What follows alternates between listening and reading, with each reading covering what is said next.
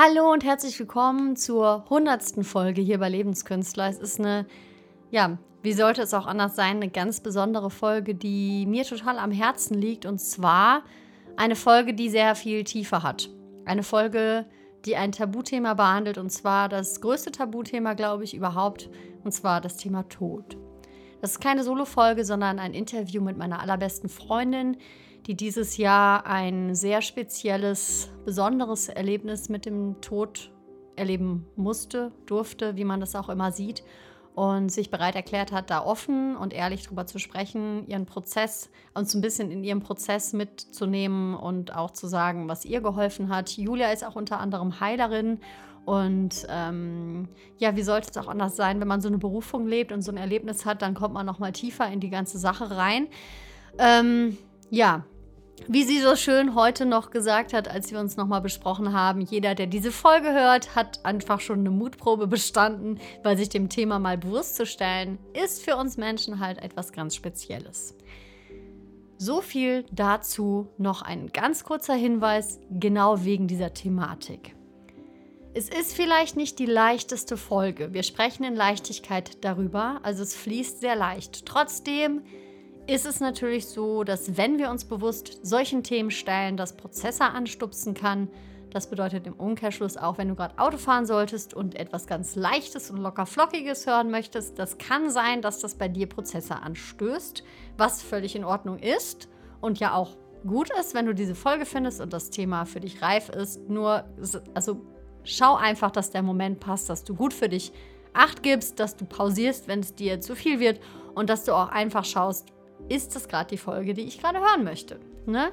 So viel vorneweg. Den Rest lasse ich jetzt einfach so stehen, wie wir ihn besprochen haben. Du findest alles weitere sonst in den Show Notes. Und ich kann jetzt einfach nur noch sagen, jetzt kommt das Interview mit der großartigen Julia Kelz. Ja, herzlich willkommen zum dritten Mal hier bei Lebenskünstler und zu einer ganz besonderen Folge. Es ist die hundertste Folge. Und ähm, quasi, es fängt wieder an bei 101, ein Neubeginn. Und passend zu dem Thema habe ich mir gewünscht, dass du nochmal in den Podcast kommst mit einem ganz besonderen, sehr tiefen Erlebnis, was ja universell ist. Also die Folge geht um den Tod, den Tod als Lehrmeister. Und ich freue mich mega und ich bin dir super dankbar, dass du wieder dabei bist. Hallo Julia. Hallo, Selke. Gut, also ähm, auch wenn es komisch ist, hol den Zuhörer doch gerne nochmal ins Boot für alle, die noch nicht die anderen beiden wundervollen Folgen mit dir gehört haben. Wer du so bist, was du über dich gerade sagen kannst und willst und dass wir so ein bisschen so einen Eindruck von dir schon mal bekommen. Mhm, sehr gerne. Also mein Name ist Julia Kelz. Ich ähm, bin eine junge Frau, ich bin 34 Jahre alt, ich war schon in zwei deiner Folgen ähm, dabei, die jeweils mit sehr schönen Themen waren, die eben auch mein Leben so bereichern. Das ist einmal das Schauspiel und die Erfahrung damit und einmal die heilerischen Tätigkeiten, die ich mache, die Spiritualität, ähm, auch mit der Menla Touch Praxis, die ich ähm, gelernt habe und auch weitergebe als Praktikerin. Und ja, diesmal ist es ein anderes Thema. Ich habe das Gefühl, es geht weit über das hinaus, was ich über das sagen kann, was ich so im Leben im Außen bin oder erschaffen habe oder wie ich aussehe, wie ich heiße und was ich beruflich tue, weil es geht um etwas, was so universell ist und groß ist, nämlich es geht wirklich um das, um das Thema Tod, Sterben, Trauer und das ist etwas, was uns Menschen alle betrifft, unabhängig von woher wir kommen und was wir im Leben getan haben. Und ähm, ich bin sehr berührt und auch wirklich sehr aufgeregt, dass ich jetzt dabei bin und dass wir darüber reden, weil ja, es ist einfach in der Tiefe etwas, was ähm, worüber ich sehr, sehr gerne reden will, was ich äh, wichtig finde, das Thema an sich ist sehr, sehr wichtig und es wird sehr vergessen in der heutigen Zeit vor allem. Es wird an den Rande gedrückt und deswegen, ja, freue ich mich jetzt mit dir darüber sprechen zu können. Und vielen, vielen, vielen Dank dafür. Und ich möchte auch jetzt schon direkt vorab den Hörern und Hörerinnen sagen, ähm, ja, ich finde es toll, dass du da bist, dass du dir das anhörst, dass du dich diesem Thema öffnest, weil es ist, auch wenn es vielleicht etwas, erstmal etwas Schweres ist, ist es doch ein Geschenk, was damit verbunden ist, wenn man sich dem öffnet. Ja. Mhm. Das stimmt. Ähm, also, was ich jetzt ähm, dir anbieten möchte oder was ich schön finden würde, mhm. ähm, wäre überhaupt erstmal deine Geschichte zu erzählen in Bezug dazu. Und da kannst du anfangen, wo auch immer dir das gerade als richtig und passend erscheint, ähm, was dein Erlebnis betrifft. Wo würdest du anfangen mit dem Thema Tod, darüber erzählen zu wollen, was dann irgendwie für dich da ankommt, das, was du jetzt erleben durftest, mhm. musstest oder wie man das auch immer ausdrücken möchte? Ich würde als allererstes anfangen bei der unglaublichen Freude am Leben. Mhm. Ich ähm, hatte eine unfassbare Vorfreude. Ich wollte Mama werden oder ich bin dann Mama geworden. Das heißt also, ähm, ich wollte ein Kind auf die Welt bringen und ähm, ich bin dann schwanger geworden. Es war ein Wunschkind und ich habe eine wundervolle Schwangerschaft gehabt. Äh, die ging lange. Ich habe viel gesungen, viel getanzt, natürlich auch immer wieder gedacht, ist alles in Ordnung oder nicht. Und es war alles die ganze Zeit ähm, gut. Und im März diesen Jahres, also jetzt vor einem halben Jahr, ist meine Tochter Fiona zur Welt gekommen in einer natürlichen Geburt nach einer Einleitung und es ist, ähm, ich möchte keiner Mutter und niemandem Angst machen, aber es ist in meinem Falle jetzt eine sehr un, äh, also eine sehr seltene Geburtskomplikation äh, eingetreten. Die Nabelschnur hat sich während der Geburt so verdreht, das ähm, konnte niemand sehen. Man konnte es von außen nicht hören, nicht sehen, nicht bemerken. Und dann hat sie über einen längeren Zeitraum keinen Sauerstoff mehr bekommen im Kopf. Und als sie dann rauskam, gegen Ende sind die Herztöne etwas runter und dann kam sie raus und war schon sehr schlapp und ist eine Stunde nach der Geburt gestorben. Ja, mhm. das ist das, was passiert ist und ich kann nur sagen, dass dieses Erlebnis ist etwas, ähm, weil du mich fragst, ne, wo, wo, wo habe ich, möchte ich ansetzen? Ich setze bei dem praktisch genau bei dem anderen Teil von Tod an, nämlich bei Geburt. Und ähm, es war eine Geburt, also ein neuer Mensch, ein neues Wesen betritt diese Welt und diese Vorfreude, äh, jemanden auf diesem Weg zu begleiten und ein Baby dann das komplett ein neues Leben hier haben möchte auf der Welt. Ähm, und das hat sich gedeckt, es ist praktisch gleichzeitig eingetreten mit dem, was wir ganz woanders lokalisieren in unserem Verständnis, in unserem Leben, in unserem Empfinden, nämlich der Tod. Und wir haben eine Idee auch von dieser Zeitspanne von Geburt bis Tod, ähm, was wir dann Leben nennen und was wir, ne, was dann auch einfach ein Leben eines Menschen oder eines Baumes oder von allem, was es gibt, halt irgendwie so beinhaltet. Und in diesem Fall, was ich jetzt erlebt habe, war Geburt und Tod gleichzeitig. Und ja, das ist natürlich ein Erlebnis, was ich so ganz ehrlich natürlich keinem Menschen und vor allem auch keiner Frau, keiner Mutter wünsche. Aber es hat äh, mich natürlich mit einer, also es hat mich e-, etwas so nahe gebracht, was mit Leben und was mit Existenz und was mit dem Universum, wenn wir es so sagen, mit zu, zusammengeführt hat. Ja, also das, ja, es war also gleichzeitig Geburt und der Tod und es war zusammen, gleichzeitig da. Und ich war dabei, ich war Zeuge von beiden Dingen gleichzeitig. Also es gehört beides komplett zum Leben dazu und es ist so, ähm, ja, wir glauben, wir haben so vieles im Griff, und wir haben es absolut nicht wirklich im Griff. Wir glauben das und das ist gut, dass wir das glauben und wir haben ganz viele Sachen, an die wir uns immer wieder auch, ähm, wo wir natürlich Dinge kontrollieren und wo wir Dinge planen ähm, und uns auf Sachen freuen. Aber das Leben ist an sich äh, so ähm, fein und so unberechenbar. Und das hat mich dieses Erlebnis gelehrt. Ja. Mhm. Ja, das ist total spannend ist jetzt. Ich höre dir gerade zu. Und ich meine, gut, ich bin, ich bin ja deine beste Freundin. Wir haben sehr viel schon darüber geredet und auch viel, die ganze Zeit durfte ich natürlich dich auch ein bisschen begleiten und begleite dich auch noch. Ähm, was ich jetzt einfach spüre, ist, immer wenn es um das Thema Tod geht, dadurch, dass es auch so ein Tabuthema ist und bei mhm. dir das mit Geburt und Tod so gleichzeitig passiert ist, wie du es so ges gesagt hast, es ist sehr schwer, das einzuordnen für Menschen, glaube mhm, ich, die ja. nicht mit dem Thema Tod, das nicht mehr so nicht mehr so integriert ist ins Leben. Es wird ja sehr ausgeklammert. Und was ich kenne von einer außenstehenden Position ist die Gedanken und vielleicht kennt der ein oder andere Hörer das da draußen. Was sage ich jetzt? Mhm. Was kann ich jetzt fragen? Also dann fängt auf einmal an, das System in einer Situation zu stecken, in der das System nicht gewohnt ist zu stecken. Und was jetzt am besten, also was meine Frage jetzt an dich gewesen ist, ähm, du warst dann in diesem Trauerprozess, der natürlich sich auch immer wieder verändert hat. Und was hat dir gut getan in dem Moment oder was war präsent? Weil ich natürlich bin ich jetzt bei mir, wenn ich mir überlege, was kann ich fragen, dann lande ich bei mir. Ähm, und was kommt dir so an Erlebnissen und an, und an Impulsen mit, was hast du eigentlich wirklich gebraucht?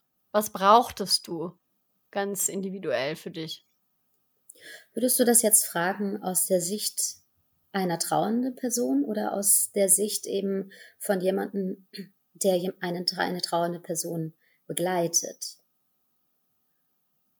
Ja, es verschwimmt, ne? Mhm. Also du kannst, äh, am, am besten, glaube ich, wäre es, wenn du einfach uns mal mit reinholst mhm. in ähm, das, was wirklich in einem, was dann präsent ist überhaupt und was möglich ist und was überhaupt wirklich gerade wichtig mhm. ist, gewesen ist. Und vor allen Dingen, was hast du vielleicht auch gemacht, was dir geholfen hat? Ich meine, du bist auch Heilerin, ne? Du hast natürlich auch sicherlich da spezielle Sachen für dich gemacht, aber mhm. ähm, ich glaube, dass das sehr hilfreich sein könnte, wenn du uns damit reinholen magst. Ja. So. Mhm. Also, ich verbinde mich mal kurz, ich schaue mal, was gerade hochkommt.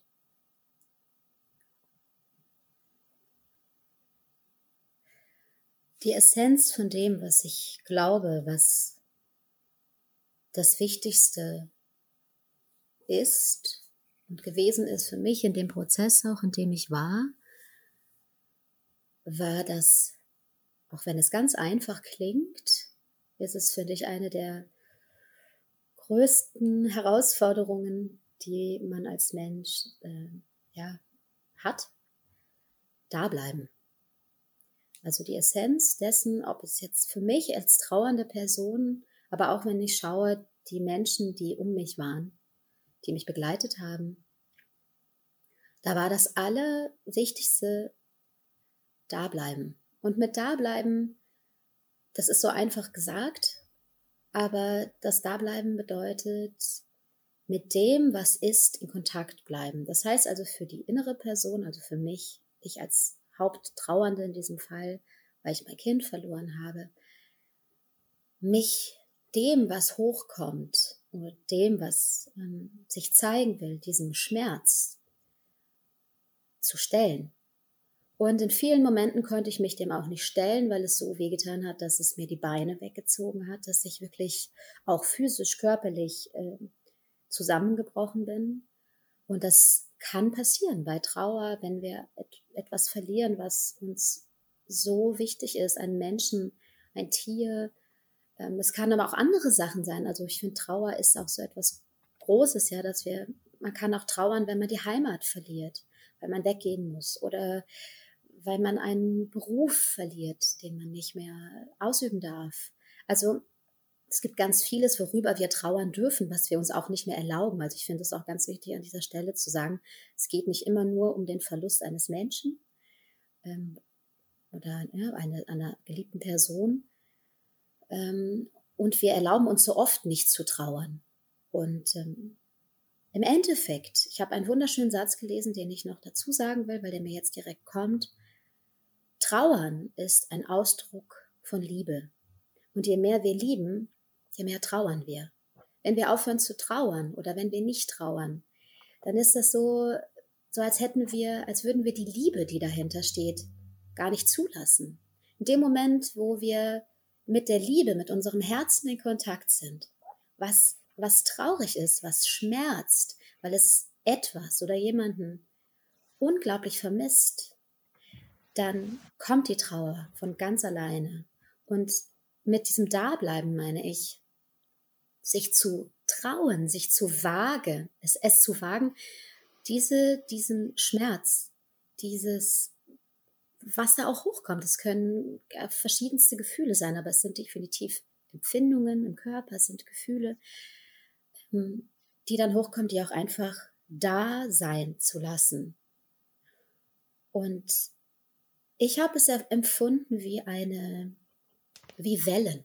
Also für mich war der Trauerprozess wie Wellen. Das kann man sich so vorstellen, du hast am Anfang einfach eine riesengroße Welle, ja, wie so eine, die nach ganz oben ausschlägt und dann wieder ganz weit nach unten. Und nach und nach werden diese Wellen ein bisschen kleiner und dann noch kleiner und noch feiner, aber es geht weiter auf und ab. Jetzt ist das bei mir ein halbes Jahr her und diese, diese ja, Ausschreitungen nach oben und wieder nach unten sind nicht mehr so ähm, heftig wie ganz am Anfang. Es hat sich verändert.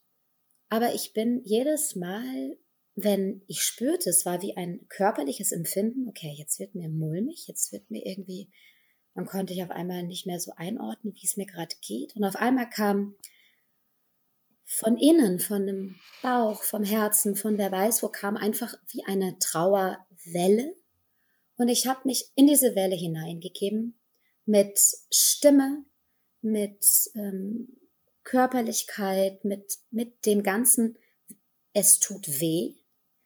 Und wenn die Welle vorbei war, dann war einfach erstmal Ruhe. dann war Ruhe und dann war Frieden. Und es war sogar still. Und dieses mit dem Schmerz zu gehen, ist für mich ein Schlüssel. Und das ist genauso für die äußeren Personen, also für die Menschen, die Trauernde begleiten. Als erstes möchte ich da ganz wichtig sagen, in den meisten Fällen sind Menschen, die Trauernde begleiten, auch Trauernde. Das heißt, falls du jetzt gerade jemanden begleitest, der ähm, eine Freundin oder einen Freund, Verwandten oder irgendjemanden, der einen Kollegen oder Kollegin bei der Arbeit gerade trauert, auch wenn es dich direkt vielleicht nicht betrifft oder du die Person, die oder das Tier oder wer auch immer gegangen ist, nicht äh, kanntest oder auch ne, dazu keinen wirklich emotionalen äh, Kontakt hast, kann ich dir nur sagen, du bist auch irgendwo in deinem Herzen, in deinem Sein auch eine trauernde Person, weil du in dir dieses etwas vermissen, etwas lieben, etwas nicht mehr da haben, auch kennst. Und das wird durch diese Person, die, mit der du in Kontakt bist, die gerade stark trauert, auch berührt. Das heißt, sei da auch, oder du darfst da auch liebevoll mit dir sein und dir auch, das ist okay, wenn du dann auch traurig bist oder bei dir auch Gefühle hochkommen. Und da kann ich auch eben als, als begleitende Person sagen, du wirst ganz sicherlich in deinem Herzen berührt sein. Und das meine ich mit da bleiben. Bleib da.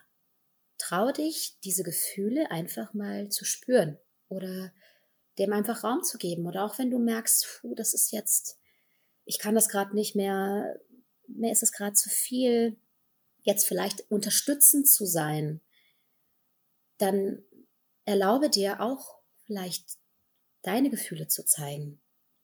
Ähm, oder nimm dir den Raum und geh dann vielleicht raus oder geh eine Stunde spazieren oder mach etwas anderes, ohne dich abzulenken. Bleib bei dir mit dem, was sich bei dir auch auftut. Also ähm, kümmere dich da auch um dich. Also ich finde auch Menschen, die Trauernde oder ne, begleiten, müß, müssen sich auch sehr um sich kümmern. Das finde ich ganz, ganz wichtig. Ähm, es ist nicht nur die Person, die gerade einen starken Schmerz hat und einen Verlust erlitten hat, die, die ähm, den ganzen Fokus braucht. Auch die Begleitenden brauchen einfach da mehr Zeit für sich und für die eigenen Gefühle, weil das Thema Tod schlägt Wellen und es geht nicht nur, es ist wie so eine Welle. Ich war jetzt, ich bin die Mama von Fiona und ich war natürlich direkt mit meinem Partner. Wir waren direkt betroffen als Eltern, aber dann kamen natürlich meine, meine Eltern, meine Geschwister, meine Freunde, aber es ging weiter bis Kollegen, bis mein Agent, bis sonst wo. Und ähm, das berührt. Und Trauer und Schmerz, Verlust, Tod darf berühren. Und dieses Dableiben ist für mich etwas, was äh, sehr viel Mut erfordert. Und ja, da wären wir jetzt schon wieder beim nächsten Thema, Silke. Ähm, ne, was was, was habe ich da auch erlebt? Und ich habe jetzt als ähm, äh, ja, trauernde Mutter eben erlebt, die verschiedensten Reaktionen. es gab Menschen, die da waren und mit da waren, meine ich, die haben sich diesem Schmerz und dieser Trauer gestellt. Und die waren einfach da. Die haben zugelassen, dass es mir so höllisch weh tat, ohne wegzulaufen, ohne äh, sich nicht zu melden oder zu sagen, ich, äh, ich kann das jetzt nicht, ich will das nicht. Oder gab es natürlich Menschen, die wie im Schock waren. Und auch das ist okay. Es gab Menschen, denen habe ich gesagt, was passiert ist oder per Nachricht das kommuniziert. Und dann kriegte ich Antworten wie, oh Gott, ich weiß nicht, was ich sagen soll. 50 Ausrufezeichen und diese Person habe ich jetzt seit einem halben Jahr nicht mehr gehört. Und auch das ist eine Reaktion. Alles ist eine Reaktion. Und auch das ist irgendwo okay. Ähm, diese Person hat vielleicht, man weiß es ja nicht, ich weiß es nicht, vielleicht hat dieser Mensch auch äh, ist sehr berührt und hat vielleicht die letzten sechs Monate sehr oft an dieses Erlebnis gedacht oder an mich oder an den Tod. Ähm, das weiß man ja nicht. Also da finde ich auch mal wichtig, nochmal zu gucken und zu schauen, okay, wenn dir so ein, äh, etwas passiert und jemand stirbt, den du liebst, das Umfeld wird ganz unterschiedlich reagieren.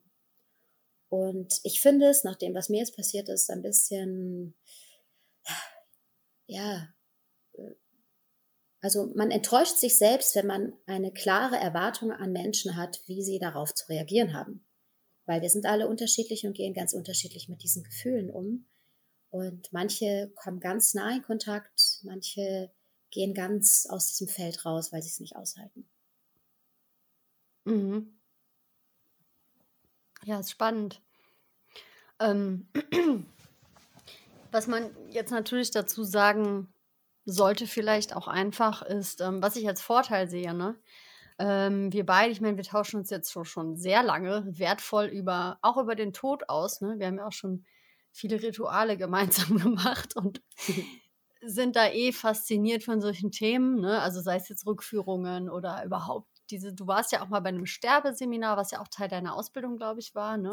Ja, das würde ich auch gerne erwähnen. Das war ja. ähm, sehr, sehr kostbar. Das war bei meiner Lehrerin Moti Theresia König. Die ist ganz, eine ganz wundervolle Lehrerin und Frau.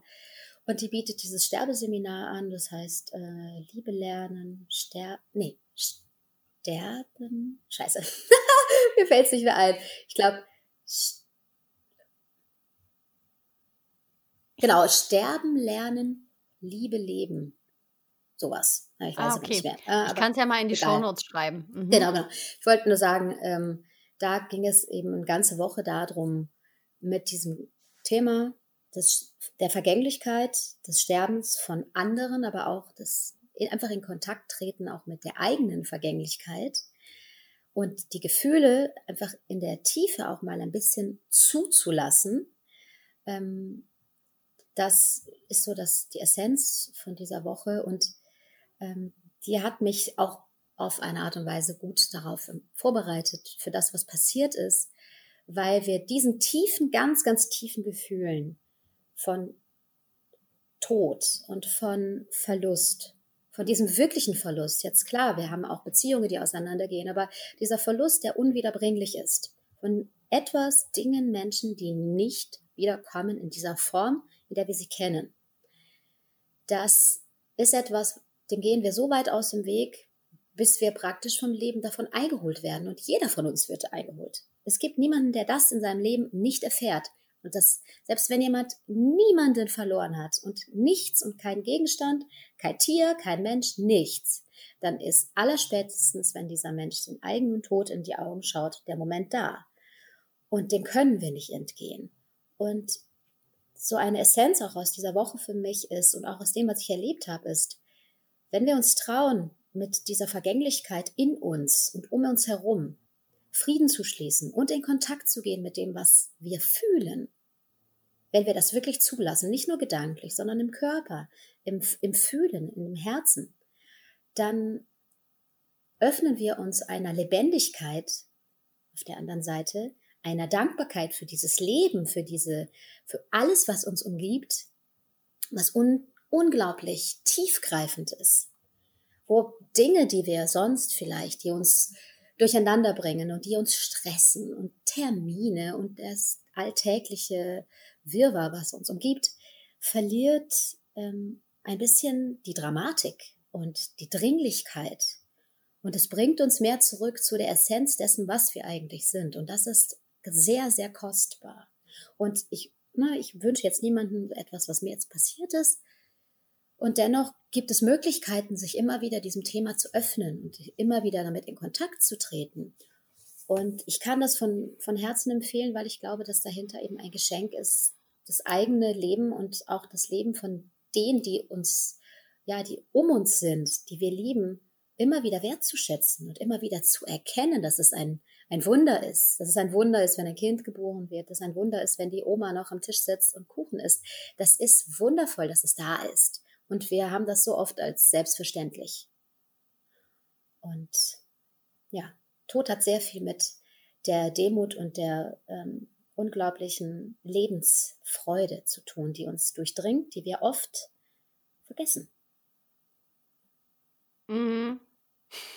Ja, das kann halt, ähm, also ich kann es von meiner Seite aus nur sagen, in dem Moment, wo ich sehr in das eintauche, was mich gerade umgibt und sehr mein Herz öffne und sehr in die Liebe gehe, auch meinem Mann gegenüber oder auch dir gegenüber ne, oder Menschen gegenüber, kommt direkt eine riesengroße Verletzlichkeit mit. Mhm. Was natürlich auch bedeutet, ich empfinde viel mehr Liebe und viel mehr Freude. Ich glaube nur, unser Drang nach Sicherheit ist halt manchmal ne, als Menschen mhm. natürlich sehr ausgeprägt. Und für viele Menschen ist es, glaube ich, vor allen Dingen, wenn der Tod so ein Tabuthema ist und in unserer Kultur ist es halt einfach so. Wir sind da drin aufgewachsen. Ähm, fühlt sich sicherer an, das nicht, nicht so vor der Nase zu haben. ne? mhm. Also, das muss man ja einfach mal dazu sagen. Ne?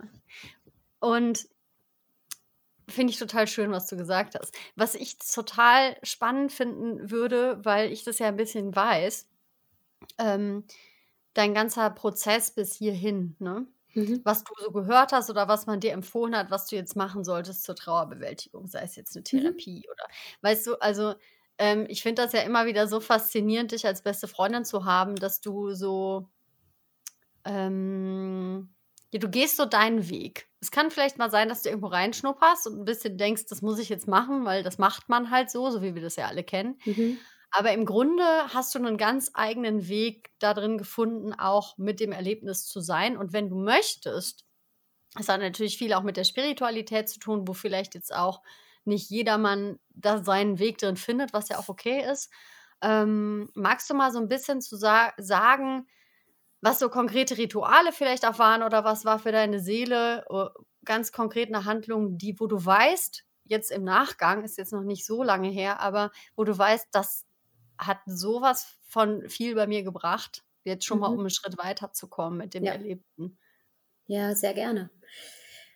Also als allererstes möchte ich Zuhörer, Zuhörerin sagen, falls du auch betroffen bist oder jemanden begleitest. Ähm, ich finde es ganz wichtig, aus meiner Erfahrung mitzuteilen, dass uns wurde so vieles beigebracht, als Kinder, als junge Erwachsene. Wir haben was gelernt in der Schule und in der Uni und sonst was. Aber niemand hat uns vorbereitet auf diese großen Themen. Also ich habe mich, als meine Tochter gestorben ist, mich sehr alleine gefühlt mit diesem wie trauere ich? Was ist, was mache ich denn jetzt? Ja, also ich finde, äh, wir haben so viele Ratgeber für alles Mögliche und was man richtig machen kann und wie man seine Morgenroutine macht und wie man äh, total super aussieht mit dem Body oder was auch immer. Ja, aber dieses, wie trauere ich? Oder was kann ich jetzt für mich tun? Und ich möchte dich da drin unglaublich unterstützen, dir zu sagen, Trauern ist so individuell, da gibt es keine, kein richtig und kein falsch. Es gibt es nicht. Es gibt nur das, was für dich sich gut anfühlt. Das heißt, ähm, es gibt manche Menschen, also alleine mein, mein Partner und ich, wir haben sehr unterschiedlich getrauert. Ähm, ich, ich brauchte ganz andere Dinge. Ich brauchte ganz viel Halt. Ich brauchte ganz viel Nähe. Mein Partner brauchte ganz viel Alleinsein und im Wald rumschreien. Ähm, und, und das ist, mir ist so viel begegnet, dass mir im Außen, deswegen Silke, genau das, was du gerade sagst, dass mir im Außen gesagt wurde, was sind die nächsten Schritte? Oder jetzt hast du dein Kind verloren, ähm, dann als nächstes solltest du eine Therapie machen, dann solltest du dir dafür Raum nehmen und so weiter. Also es war sehr viel, ähm, ja, gut gemeinte äh, auch Ratschläge.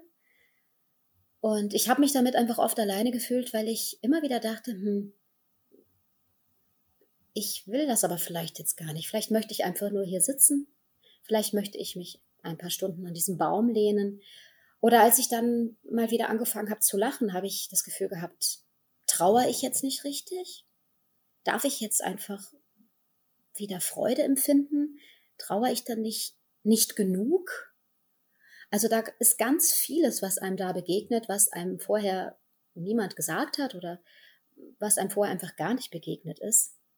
Und was ich als allererstes mitgeben kann und muss, jetzt unabhängig von meinen Erfahrungen, was mir jetzt persönlich geholfen hat, war einfach dieses Schau auf dich und egal, wie viel Zeit du brauchst für deine Trauer, egal, wie du damit umgehst, ähm, es ist richtig. Es ist richtig. Hör auf dich, hör auf dein Herz. Das, was ich das Allerwichtigste finde, ist wieder das Gleiche. Bleib da. Lauf nicht weg vor deiner Trauer, lenk dich nicht ab, und selbst das ist am Anfang in Ordnung. Wenn du wirklich ähm, einen großen Verlust erlebt hast und dann einfach erstmal drei Wochen dir ein, hinter die Binde kippst, ist auch okay. Also es ist in Ordnung, kann auch einfach erstmal sich total in, in irgendwas hineinsteigern. Aber solange du weißt, okay, das ist jetzt gerade, weil ich es anders nicht bewältigen kann, ist das völlig in Ordnung. Es wird sich wieder verändern. Also ich finde auch da ganz wichtig, äh, da wird ja auch viel gesagt, ja, lauf dir, lauf da und dem nicht aus dem Weg. Ja, aber manchmal, wenn etwas sehr, sehr weh tut, ist es sogar gut, einfach etwas zu tun, auch rauszugehen und vielleicht zum Beispiel Sport zu treiben, irgendetwas zu machen, wo man merkt, okay, ich laufe jetzt nicht vor der Trauer weg, die holt dich eh wieder ein. Ähm, aber hör auf dich, es verändert sich auch wieder. Es wird sich verändern und bleib bei dir. Egal, was andere sagen, wie es zu sein hat oder was du tun solltest. Es kann einfach sein, dass es für dich überhaupt nicht passt. Mir hat mal ein, ähm, ein weiser alter Mann gesagt, ja, das kann sein, das ist gut, aber das heißt nicht, es ist gut für dich. Ein simpler Satz, aber ich finde ihn einfach großartig, wenn alle sagen, Yoga ist toll, aber Yoga ist nicht deins und du gehst lieber äh, joggen, dann mach das. Also jetzt, ne? und das ist mit der Trauer genauso. Nur fühlen wir uns in der Trauer, und das ist meine Erfahrung, ich habe mich in der Trauer unglaublich alleine gefühlt, selbst wenn ich Menschen um mich hatte. Weil ich das Gefühl hatte, niemand spürt, was ich spüre. Niemand weiß, was es bedeutet, die eigene Tochter zu, ja, zu gehen zu lassen. Das ist, ähm, und ja, es spürt so keiner wie du in dem Moment oder wie ich in dem Moment. Und deswegen ist es genauso wichtig, dass du dir Zeit nimmst. Das heißt, jetzt mal ganz konkret, was ich empfehlen kann oder was mir geholfen hat, gib der Trauer Raum. Also gib der Trauer Raum. Das ist am Anfang, wenn jemand gestorben ist oder wenn du einen Verlust erlebt hast, ist es eh kein Thema, weil das permanent deinen Alltag oder deinen Tag bestimmt, der, der Schmerz und der Verlust. Es wird dann wichtiger, wenn die Zeit vergeht. Also wenn dann vielleicht ein Monat rum ist, zwei oder ein halbes Jahr. Das ist ja auch ganz individuell. Manche, wie lange jemand trauert oder wie lange das dauert. Und dann irgendwann kommt auch wieder ein bisschen der Alltag zurück. Und dann wird es wichtig auch, ähm, dass man der Trauer und diesem Schmerz immer wieder Raum gibt. Also das merke ich jetzt nach, auch nach einem halben Jahr nachdem ich Fiona verloren habe, dass ich auch wieder sehr in meinem Alltag praktisch drin bin oder in meinen Dingen und ich gehe raus und habe Aufgaben und manchmal gibt es Tage, da habe ich gar nicht richtig Platz gehabt für unsere Trauer, für, für mich und meine, für meine Tochter, für diese Verbindung, die wir haben.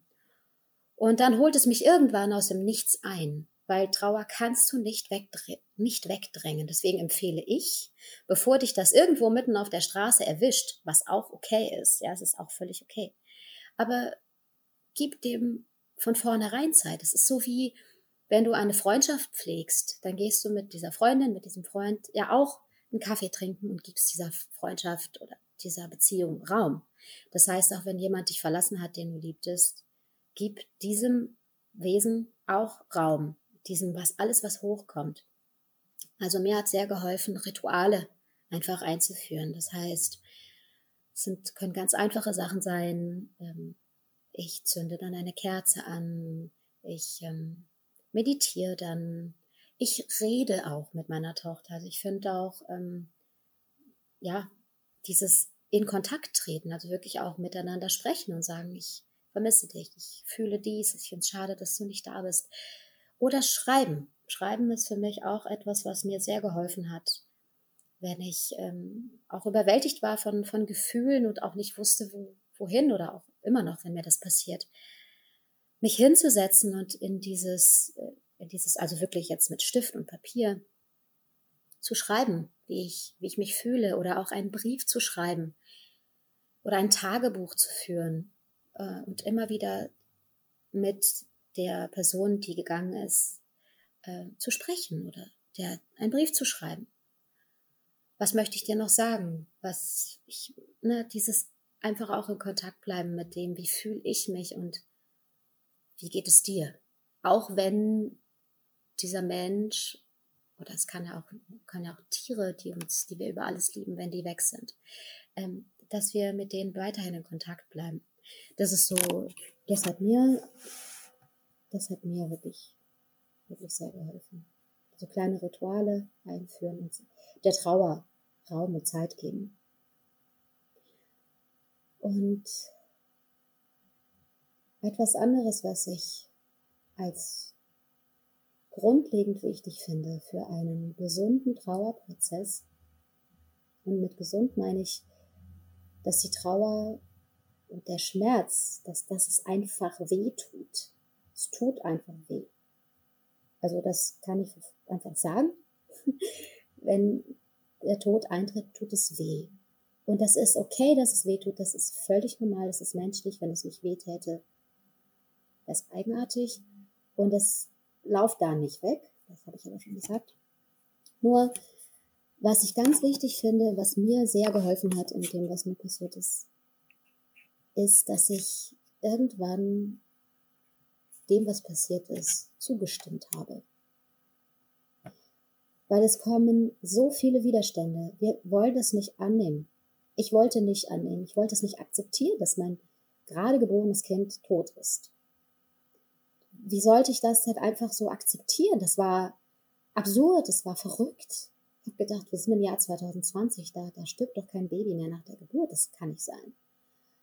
Und ich wollte es nicht akzeptieren. Es war, es hat mir so weh getan. Und dann fangen wir an, natürlich, es kommen ja auch ganz viele Gefühle. Es ist ja nicht nur Trauer, es ist ja ganz viel auch Wut. Es ist Wut auf, auf das Leben, Wut auf sich selbst, Wut. Ich war sogar wütend, wenn ich ganz ehrlich bin. Ich war wütend auf mein Kind. Ich habe gesagt, wieso bist du gegangen? Was soll das? Also all diese Gefühle, habe ich erstmal zugelassen und das war gut. Ich war wütend auf das Krankenhaus, ich war wütend auf meine Existenz, ich wollte nicht mehr. Und irgendwann war der Punkt, wo ich all das rausgelassen habe. Ich habe mir Raum genommen und da auch nochmal nimm dir Raum auch für diese unangenehmen Gefühle wie Wut. Das ist so etwas, das ist so groß. Wut kann so brachial sein. Und drück das nicht weg. Das erstickt. Das erstickt in dir. Das, man kann einfach Möglichkeiten finden, gerade mit Wut. Dann schrei halt mal. Oder, oder hau auf ein Kissen. Das ist sowas, was immer geht. Und ähm, ja, oder geh in den Wald und, und stampfe. Ist auch gut. In den Boden hinein, immer wieder die Wut runterbringen, immer wieder runter in die Erde, rein.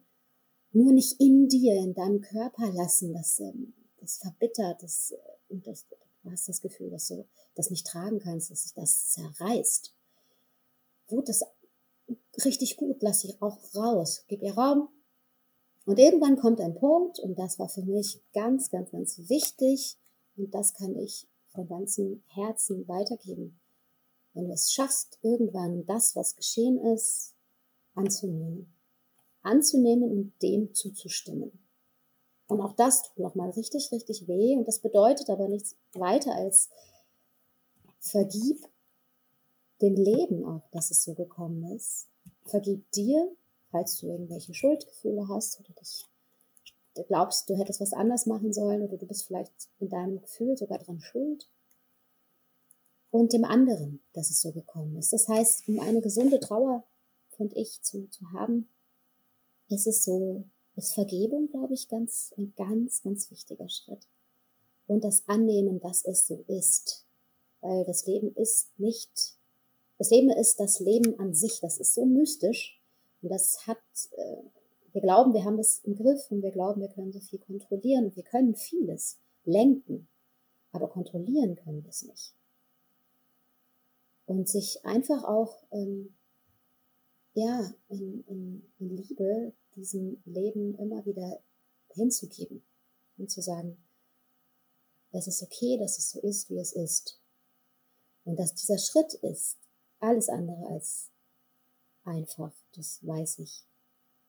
Aber ich glaube, er ist sehr befreiend, wenn man irgendwann dahin kommt und spürt, ich glaube, jetzt ist der Moment, wo ich das annehmen kann. Und ja, bei dem einen dauert es ein paar Tage, vielleicht ein paar Wochen, bei dem anderen dauert es vielleicht sogar Jahre und auch das ist in Ordnung. Und ich glaube, wenn man das dann wirklich angenommen hat und dem zustimmt, dann kann ganz viel heilen und dann kann dann irgendwo dann auch die, äh, dann bleibt die Liebe dann bleibt einfach das, was dich mit diesem Menschen oder mit diesem Wesen verbunden hat. Und das bleibt. Wenn du dem zustimmst, bedeutet es nicht, dass du nicht mehr wütend sein kannst oder traurig sein kannst, sondern es ist einfach ähm, eine, eine Befreiung für dich und für dieses Wesen, das gegangen ist. Wow. Ja, ganz wertvoll, ja, das Zustimmen. Das, ähm, das habe ich natürlich mhm. auch. Den Unterschied habe ich, hat man übrigens, also ich, Mann, also ich mit meinen Vorkenntnissen habe das so gespürt räumlich. Da gab es auch mal so einen Moment, wo ich wirklich gemerkt habe bei einem Gespräch, dass sich sowas verändert hatte in deiner Trauerbewältigung. Und das war, wo, wo wirklich irgendwie du was gemacht hattest, wo du gesagt, wo du wirklich dem Ganzen zugestimmt hast und natürlich trotzdem in Trauer warst, aber überhaupt dem Erlebten zugestimmt hast. Und das war für mich so ein mhm. richtiges Schlüssel- und Lernerlebnis. Man ist ja auch als Begleitung, lernt man ja ganz viel. Also ich durfte ja auch ganz viel durch deinen Prozess lernen, auch auf meinem Weg, auch als Schamanin und so. Ähm, ich kenne nämlich, ich kenne eine Frau. Ich musste ganz, ich muss ganz viel an diese Frau denken, seit ich das Erlebnis von dir kenne. Und zwar ist die ähm, in dem Café, wo ich einmal die Woche arbeite, manchmal. Das ist eine ältere, einsame Frau, die auch ihre Tochter verloren hat als erwachsene Frau. Und das weiß ich deshalb, weil sie es immer erzählt. Und für sie ist jeder Tag dieses Erlebnis. Und dass sie das nicht versteht. Und da habe ich, also es ist so spürbar, mhm. dass die Menschen nicht bei ihr sein möchten, also dass das unangenehme Sachen auslöst. Ich bin immer sehr dankbar, solche Menschen treffen zu dürfen und wünsche denen natürlich alles Gute, aber ich glaube, das macht wirklich mal ohne Wertung das kann man natürlich der Seele nicht sagen, ja, stimme dem zu und dann ist alles super, weil das ein Prozess ist, wie, wie die Trauer an sich ja auch ein Prozess ist. Und jeder hat halt seine eigenen Prozesse und das auch das Recht, mit dem Leben so umzugehen, wie er das möchte. oder sie. Aber es ist so spürbar, mh, mm, also eine ganz große Aufgabe, die du da für dich gelöst hast. Ich bin mir nicht sicher, ob das alle Menschen überhaupt, wenn die in Trauer sind, hinkriegen. Einfach wirklich, es hört sich leichter gesagt an, als es ist in der Durchführung. Mhm. Und das ja, ist ähm, was ja. ganz Großes. Ne? Ja, aber ich glaube auch, es, es, vielleicht geht es gar nicht darum, dass man dieses Erlebnis das schafft, dann einmal komplett zu sagen, ich stimme dem zu. Das ist natürlich toll, wenn das geht und wenn man das kann und wenn das wirklich von Herzen kommt. Also jetzt nicht so im so gesagt, ich ist jetzt okay, dass es so ist und fertig, sondern dass man wirklich ganz tief im Inneren sagt, okay, das ist, wie es ist und ich nehme das jetzt so an. Ähm, es, ich glaube, es ist ja schon, es ist unglaublich hilfreich, auch immer wieder kleine Schritte zu machen und, und an, also immer wieder zu sagen, okay, ich, ich justiere mich mit der neuen Situation, weil das, wenn du jetzt das Beispiel nimmst von der, von der alten Dame im Café, ähm, die kommt ja nicht mehr weiter. Also die, die lebt ja nicht mehr in, dann da, wo sie jetzt ist, sondern sie ist ja dann eher immer noch in dieser Vergangenheit. Und solange sie da drin ist, kann sie auch gar nicht etwas Neues mehr erleben, was ja vielleicht auch da ist. Das heißt so ein bisschen wie, ähm, das, vielleicht klingt das jetzt für den einen oder anderen vermessen, es tut mir leid, wenn dich jetzt der Satz stört, den ich vielleicht so sage, aber ich empfinde ihn so, ähm, irgendwo hinter diesem Schmerz und hinter diesem Verlust ist ein Geschenk an dich, ein Geschenk für die, um zu, ein Geschenk. Es kann alles Mögliche sein. Es kann auch ein Geschenk sein, was dieser Mensch dir hinterlassen hat, dass, dass du dich nochmal anders erfährst oder dass du, dass du das Leben nochmal erfährst als das, was es ist. Und es ist eben nicht, ich mag das Wort nicht so sehr, Wunschkonzert, aber es ist eben nicht einfach so, dass man sagt, es soll so laufen, wie ich mir das überlegt habe und äh, bis zum Ende, dann ist es so und so und so, sondern es packt dich und schleudert dich manchmal umher und es nimmt dir sogar manchmal das, was dir am allerliebsten ist. Und trotzdem ist das Leben nicht gegen dich. Und das ist natürlich schwierig immer wieder zu sich herzuholen. Aber die Dinge, die passieren, auch wenn sie noch so schmerzhaft sind und alle Gefühle auch zulassen, die in der Bandbreite eines Menschseins vorhanden sind, ist es nicht gegen dich. Und sich, auch wenn man das nicht ganz greifen kann, mir hat es sehr geholfen, diesen Satz mir immer wieder herzuholen und mich da ein bisschen zu entspannen, weil sonst beginnt ein Kampf mit dem Leben. Aber das Leben ist man ja auch selbst. Es fließt durch einen selbst durch. Und wenn ich da so im Kampf bin, dann werde ich auch nie wirklich die pure Trauer zulassen können. Das meinte ich auch vorhin mit, die gesunde Trauer ist einfach, wenn es nur noch weh tut. Es tut einfach weh. Und solange wir im Widerstand sind und es nicht akzeptieren wollen und dagegen sind und Vorwürfe haben, vor allem auch der, unser Verstand, der will natürlich antworten. Aber die Trauer geht viel tiefer und viel breiter als der Verstand. Warum wir sterben, wird der Verstand niemals begreifen. Niemals, niemals. Und es ist okay, dem Verstand den Raum zu geben und ihm auch mal zu füttern und auch mal alle diese Gedanken und diese Widerstände einfach mal zuzulassen. Schreib sie auf oder mal sie oder teil sie mit einem guten Freund, einer Freundin, lass sie raus, gib den Raum. Aber der Verstand wird niemals eine Antwort darauf finden, warum wir oder jemand stirbt und egal mit welchen Umständen. Und deswegen glaube ich, dass es auch in so kleinen Häppchen immer wieder dieses sich herholen, ähm, ja, dass, dass das Leben das jetzt nicht getan hat, um dich zu strafen, um dir was Böses zu tun, weil dann verpasst du auch ein bisschen das, das ja, das Geschenk, was dahinter steht. Und ich möchte noch was dazu auch sagen, nämlich in dem Moment, wo du so im Widerstand bist mit dem, was passiert ist, ähm, machst du auf eine Art und Weise den Menschen, der gegangen ist, einen Vorwurf. Das heißt, du, diese Beziehung ist nicht frei. Stell dir vor, jemand, den du wirklich liebst, wirklich, wirklich, wirklich liebst, ist gegangen, ist gestorben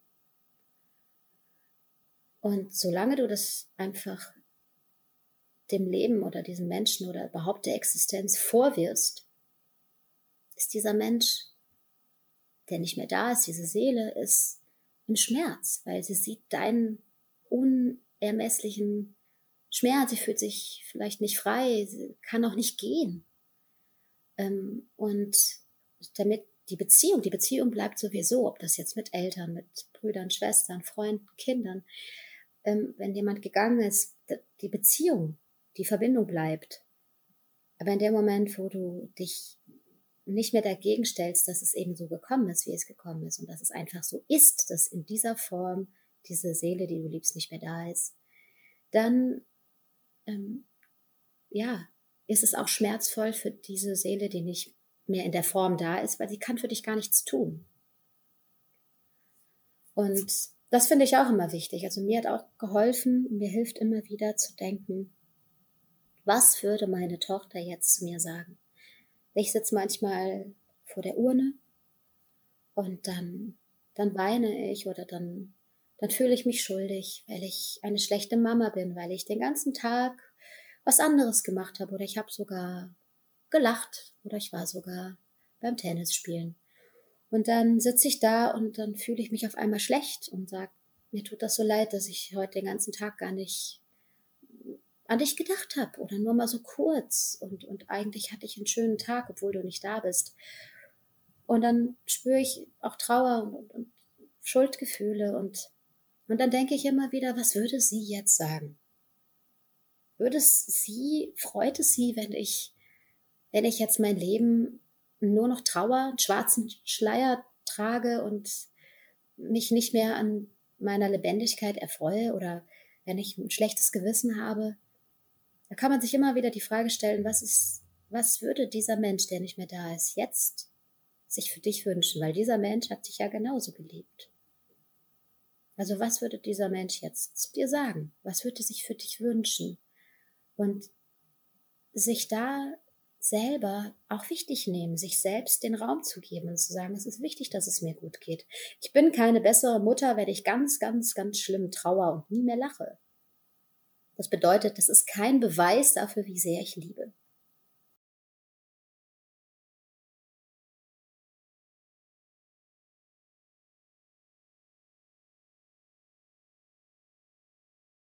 Jetzt habe ich äh, angefangen, irgendwann am Anfang davon zu reden, dass in unserer Kultur das auch sehr ins Tabu gedrückt ist mit dem Tod. Es gibt ja auch andere Kulturen. Es gibt ja auch schon Modelle, wo wirklich ganze Völker anders mit dem Tod umgehen. Ähm, wenn du jetzt ein Wunschkonzert draus machen könntest, ne, für uns, wie wir hier leben, wie würdest du das für dich gestalten wollen? Was wäre sowas, was du schön finden würdest, was, was auch den Generationen nach uns irgendwie gerne irgendwie mit vorleben wollen würdest, dass das vielleicht ein bisschen ähm, nicht mehr so, so, so, ein, so eine schwere, so ein angstbehaftetes Thema ist vielleicht. Wenn du die Welt neu zeichnen könntest. das ist eine gute Frage.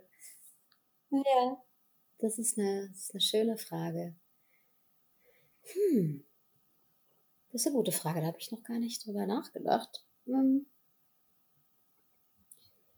Ich würde einfach wünschen, dass dafür mehr ähm, Raum ist und dass auch Gefühle, die auch durchaus äh, lebensbejahend sind, genauso zu der Trauer dazugehören und dass auch die in einem Trauerprozess oder wenn jetzt eine Familie einen Verlust erlebt hat oder ein Freundeskreis, dass diese Gefühle, dass sie nicht tabuisiert werden und das, was passiert ist, nicht versteckt wird, sondern dass man wirklich darüber reden kann.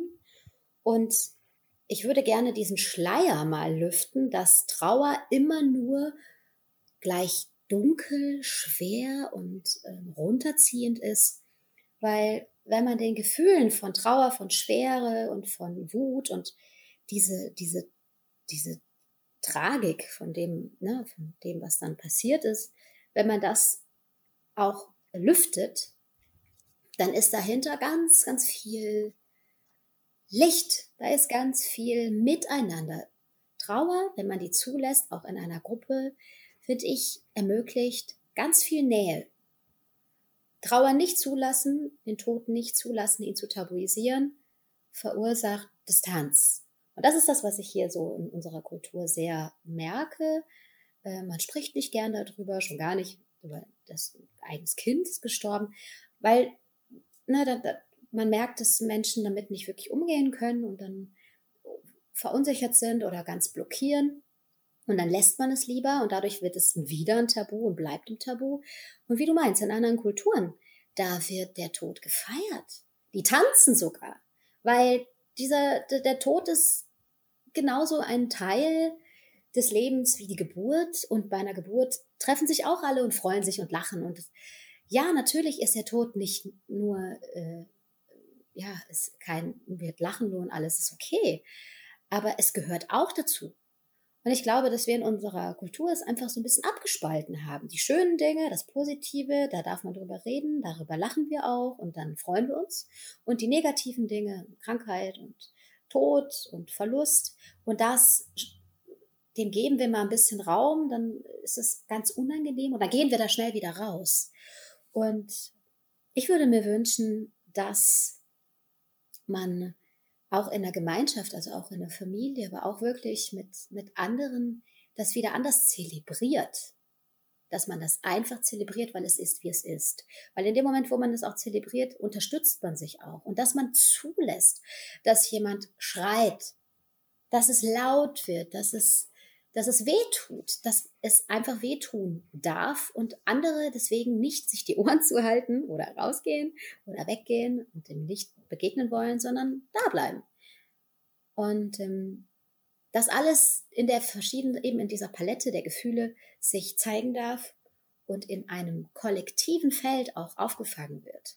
Weil das ist das, was ich auch erlebe, äh, dass, ja, die, dass man sich sehr alleine fühlt als trauernde Person.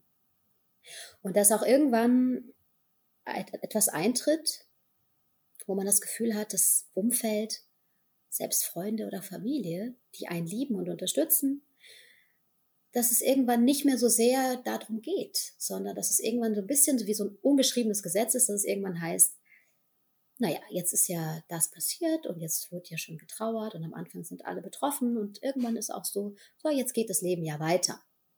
Aber die Person, die trauert, die trauert so lange, wie sie trauern muss, die, ver die vermisst immer noch diesen Menschen ob es ein Mutter, Vater, Freund, Kind ist. Dieser Mensch ist nicht da und diese Person fühlt sich dann immer mehr auch vereinsamt in der Trauer. Also mir geht es so, gerade jetzt ist ein halbes Jahr vergangen und ich merke, dass nicht mehr so viel Raum ist dafür.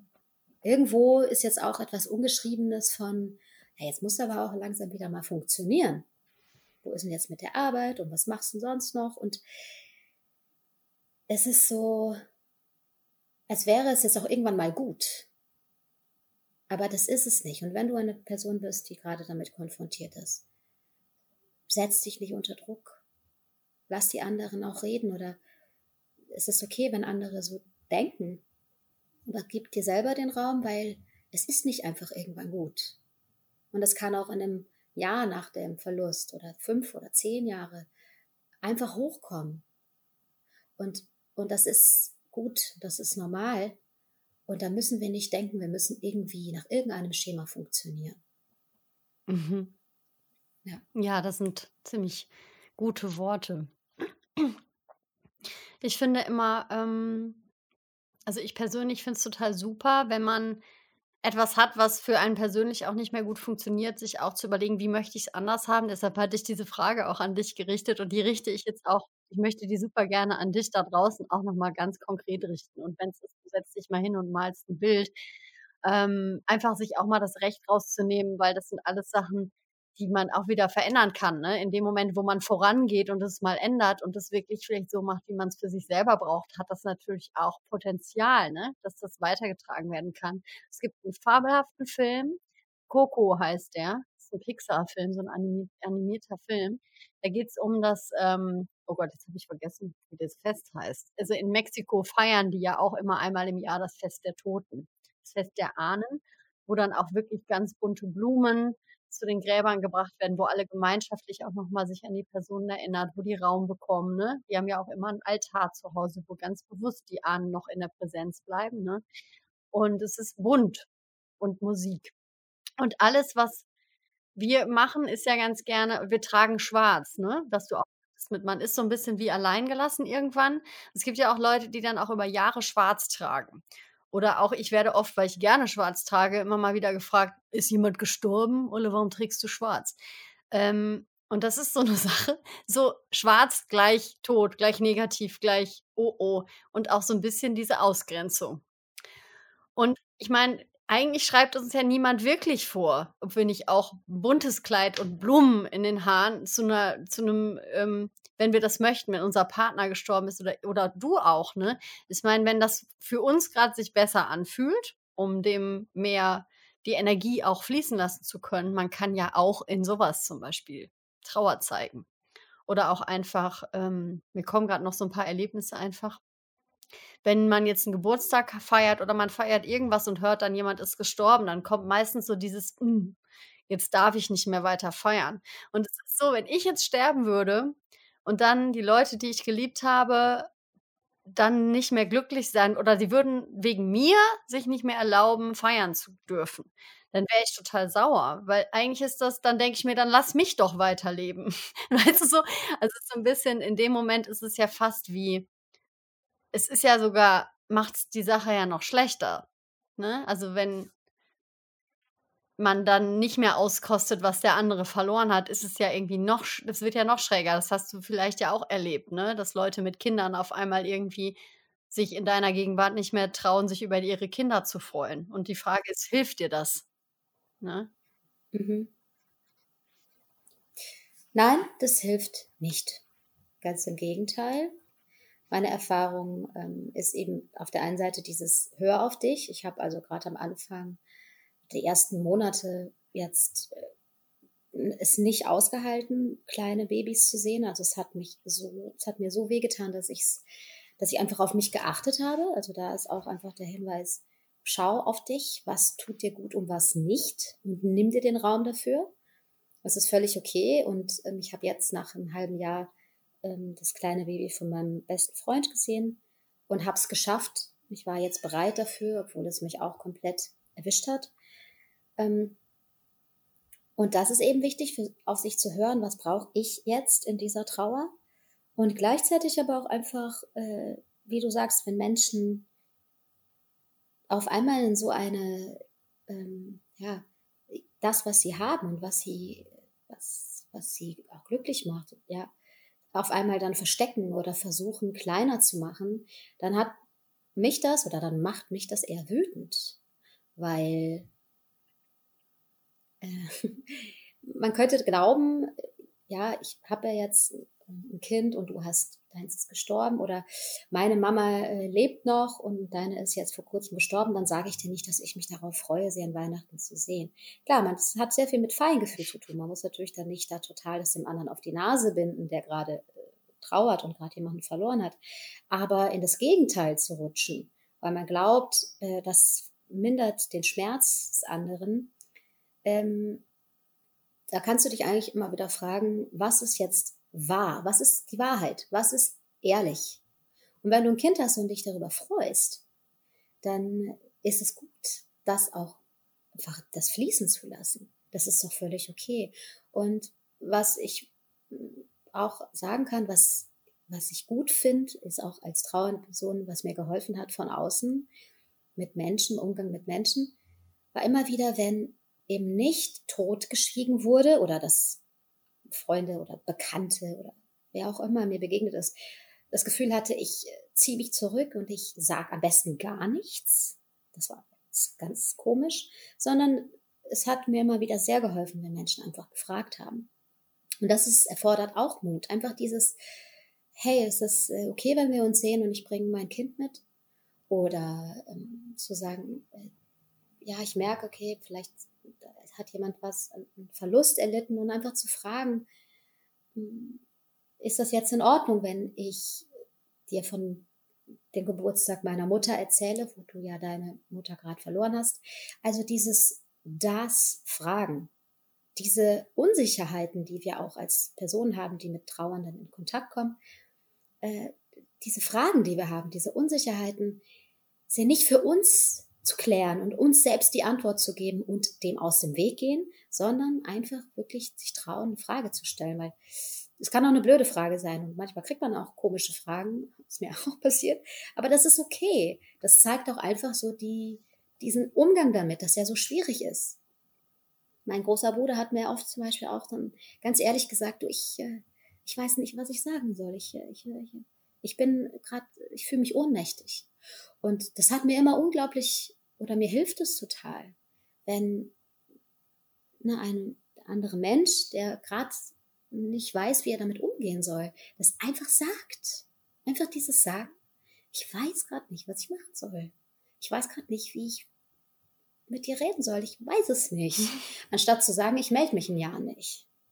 Weil das tut weh. Das tut mir als trauernde Person weh, weil ich auch diesen Menschen vermisse.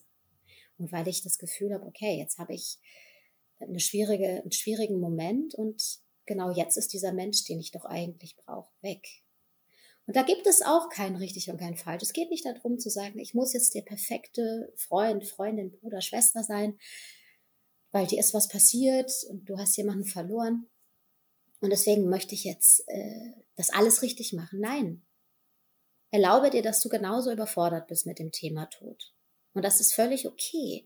Und mit dieser eigenen Zerbrechlichkeit und Verunsicherung einfach eben da zu bleiben und auch einfach das in Kontakt zu bringen, das hilft sehr. Und wenn man sich dann äh, anschaut und eine sagt, ja, es tut einfach weh und der andere sagt, ja, ich weiß nicht, was ich sagen soll und dann teilt man mal für zehn Minuten die Stille. Man teilt einfach die Präsenz. Man ist einfach da und das ist auch okay. Wenn man es merkt, es geht nicht mehr, dann sagt man, ich kann das jetzt gerade nicht mehr. Ich möchte jetzt gehen. Und das ist okay. Also deswegen würde ich auch da sagen, eher wirklich in Kontakt gehen und fragen. Auch einfach fragen, was äh, kann ich für dich tun? Was, was mhm. brauchst du? Und einfach auch sich selbst einzugestehen, ich weiß gerade nicht, was ich tun soll.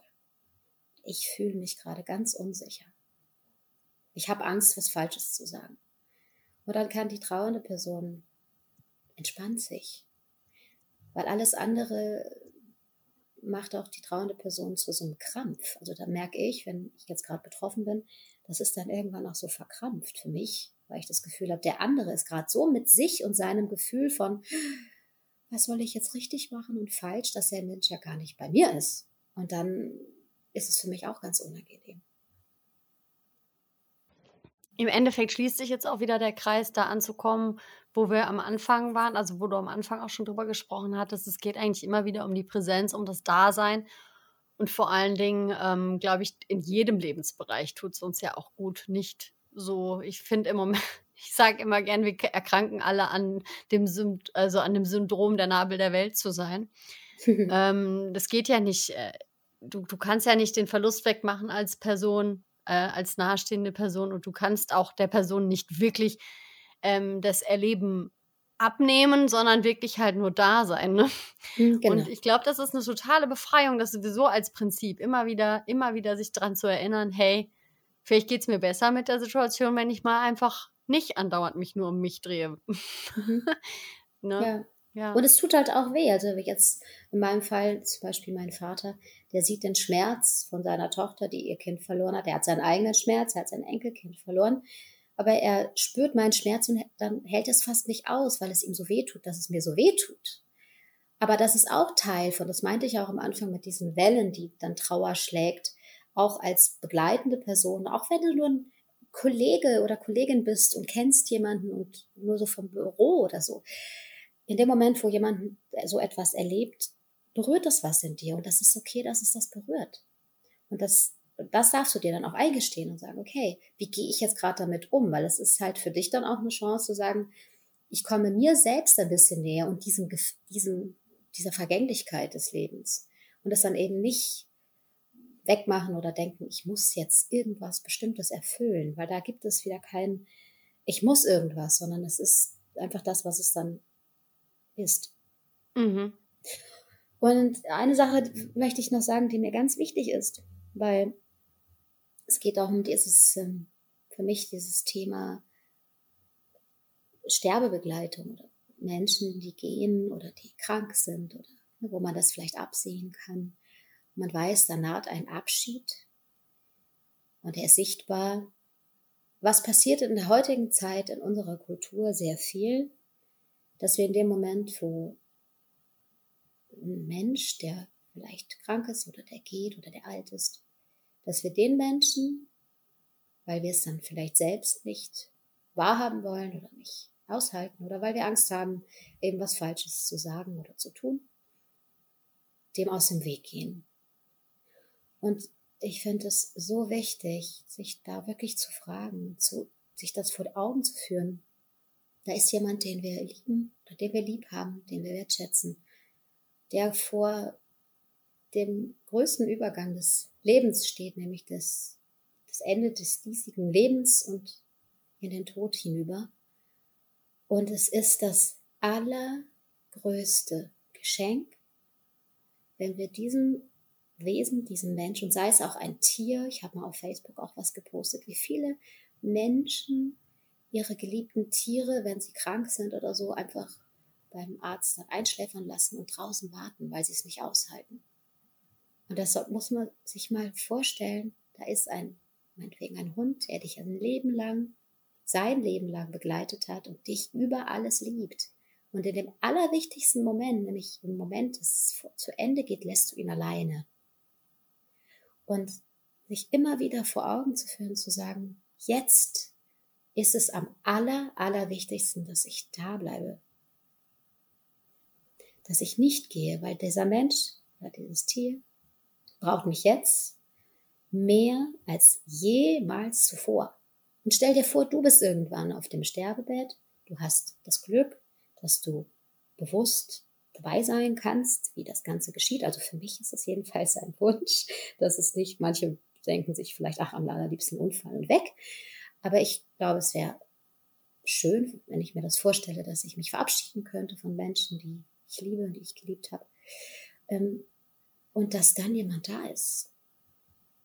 Und dass du nicht alleine in einem Raum gehst, weil andere, die du liebst, Angst haben, dem in die Augen zu schauen oder das mitzuerleben. Und das erfordert unglaublich viel Mut. Aber ich glaube, dass es das allergrößte Geschenk an diesen geliebten Menschen ist, wenn wir die Möglichkeit haben, da zu bleiben und auch einfach dadurch unsere Liebe ja, äh, einfach fließen lassen. Und dem anderen, wie man ihn vielleicht jemand mit Krankheit oder mal in der Premiere zugejubelt hat. Und da hat man ja auch schöne Momente miteinander geteilt. Und dieser Moment ist der wichtigste. Und ja, wenn du da die Möglichkeit hast und dich traust zu bleiben, erstens wächst du über dich selbst hinaus Davon bin ich vollkommen überzeugt. Du wirst niemals das bereuen, dass du da geblieben bist, sondern eher, dass du nicht da geblieben bist. So wie als ich dann die Frage, mir wurde die Frage gestellt, möchten Sie Ihre Tochter tot sehen? Und ich habe gesagt, natürlich, weil wir waren in dem Moment im Kontakt, sie war da. Ich habe sie begleitet. Ich habe sie begleitet, weil sie war ja noch da. Sagt ja, die Seele bleibt noch. Die ist ja nicht sofort in dem Moment, wo der Körper tot ist, weg. Und wir waren zusammen und haben uns verabschiedet. Auch mein kleiner Bruder, der sie kurz sah, hat gesagt, diese paar Momente, die ich sie tot in den Arm halten durfte, diese Begegnung, ist so ein Geschenk. Und hätte ich mich nicht getraut, zu dir ins Krankenhaus zu kommen, hätte ich sie nie halten können. Und er hatte natürlich ganz viel Angst, einem toten Baby zu begegnen. Und er ist dem, er ist so dankbar, dass er sich getraut hat. Deswegen möchte ich hier ganz klar dir Mut zusprechen. Du kannst das, du wirst gehalten, du wirst geführt, du wirst getragen, du bist nicht alleine. Und lass diesen Menschen, den du liebst, nicht allein oder das Tier. Mhm. Absolut, immer wenn die Möglichkeit besteht, ein absolutes Ja. Es kommt jetzt mhm. vielleicht bei manchen Hörerinnen oder Hörern so ein Ja, aber ich konnte das, bla bla bla, das hat jetzt nichts damit zu tun. In manchen Fällen sollte es nicht sein. Ja, ne? Es genau. ist natürlich manchmal auch nicht uns vergönnt. Ähm, es geht jetzt wirklich um so Fälle, aber es dürfte ja jedem klar sein, nur um das nochmal wirklich abzu, also abzurunden, weil ja auch einige im Moment wegen der Corona-Zeit, ich habe viele Sachen gehört, dass manche Ja. dann nicht zu ihren Eltern durften und sowas. Also es ist Stimmt, natürlich, ja. es gibt manchmal, im, also im Moment ist es ja eh in so einem Raum, ne, wo man aber auch wirklich, wenn du das willst, dann mach es möglich und hab den Mut, würde ich auch absolut sagen. Nur falls du jetzt das mit dem Ohr hören solltest, dass du Schuldgefühle entwickelst, nein, manchmal ist es nicht anders möglich. Ne? Ja, Genau. ähm, wo, absolut. Manchmal ist es nicht anders möglich und das ist völlig in Ordnung. Und dann rate ich dir einfach, dann, wo auch immer du bist, auch wenn die Distanz da ist und du nicht neben diesen Menschen sein kannst oder besuchen kannst oder was auch immer, dann kannst du trotzdem in Kontakt bleiben. Mhm. Dann äh, bleib trotzdem da, beschäftige dich nicht mit sonstigen Dingen und geh dem Ganzen aus dem Weg, sondern du kannst trotzdem in Kontakt sein mit diesem Menschen, der dann vielleicht gerade geht, auch wenn du ja dich örtlich woanders aufhältst, weil es nicht anders geht. Mhm. Das ist klar. Ich glaube einfach, es geht um dieses auch dieses bewusst dabei bleiben. So. Mhm. Ja. Absolut. Ja, und das, was halt gerade mit Corona und so passiert, einfach die Dinge, die gerade passieren, dass gerade vor allem auch ältere Menschen, die eh schon eher vielleicht alleine sind und einsamer sind und auch nur ab und zu mal Kinder oder Enkelkinder sehen dürfen, wenn sie sie denn haben, dass sie da jetzt noch mal auch äh, noch mehr in diese Einsamkeit geraten. Und ich würde jetzt mal behaupten, vielleicht ein oder andere, vielleicht sogar auch ältere Mensch vielleicht gar nicht an Corona gestorben, sondern an einem gebrochenen Herzen, weil dieses Alleinebleiben in diesem Übergang und dieses Alleine bleiben damit ist, glaube ich, das, was richtig weh tut. Deswegen, wenn du die Möglichkeit hast, da nicht in die Vereinzelung zu gehen, sondern in Kontakt zu bleiben, dann ja, tu's. Das wäre jetzt so mein, das, was ich sagen könnte. Und ich finde es ganz schlimm, was da draußen dann einfach passiert ist. Gerade die, die es am nötigsten brauchen, auch Nähe und Liebe, dann erst recht alleine sind. Mhm. Ja. Ja, sagt, sagt immer auch was aus über die Gesellschaft trotzdem, ne? Und deshalb nochmal wieder, wie würde, also ich bin immer dafür, sich das ganz, ganz wahrhaftig anzuschauen, aber dann auch wirklich zu sagen, wie würde ich es mir anders wünschen, dass man sich da wirklich eine Vision aufbaut, weil wir wissen das alle, wenn man groß träumt und immer wieder auch sich vorstellt, wie will ich es anders haben und dann vielleicht Schritte in die Richtung macht, das ist alles möglich, ne? Also deshalb, so vielleicht nochmal, um auch ein Ende zu finden, was ein bisschen, ähm, ja, immer wieder zu überlegen, wie möchte ich es denn und wie komme ich dahin? Ist, glaube ich, auch sogar in einem Umgang mit, mit so einem Thema auch total Thema. Ne? Ist ja immer eine Einladung, Mhm. da auch was um, zu verändern für die Generationen, die nach Genau. uns kommen. Ja. Ja. Ja. Ähm, möchtest du abschließend noch irgendwas ähm, gerne sagen? Also, weil ich finde, das Thema ist gerade, man kann natürlich jetzt noch fünf Stunden darüber reden. Das ist, ein, ri- das, ist das Mhm. universellste Thema überhaupt. Ähm, nur trotzdem finde ich, es ist gerade ein super Moment, einfach zu sagen, dass es eine runde Sache ist. Trotzdem ähm, fehlt dir noch irgendwas, was du gerne den Zuhörern, der Zuhörerschaft gerne mitgeben wollen würdest? Ja. Ich würde gerne einfach als Ende nur noch mal sagen, hab keine Angst. Und wenn du Angst hast, ist es okay. Hab keine Angst vor dem Tod, sondern öffne dich dem. Geh eher in die Richtung der Liebe, zu schauen, was, es ist okay, dass es dir gibt. Und sich einfach nur das auch so vor, einfach nur zu sagen, zu sagen, es ist okay, dass es das gibt. Und es gehört dazu. Und dem nicht aus dem Weg zu gehen. Wann auch immer er dir begegnet, und in welcher Form auch immer. Ja.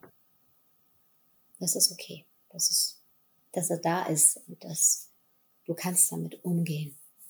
Und wenn du es noch nicht weißt, wie, dann versichere ich dir, dass du es dann weißt.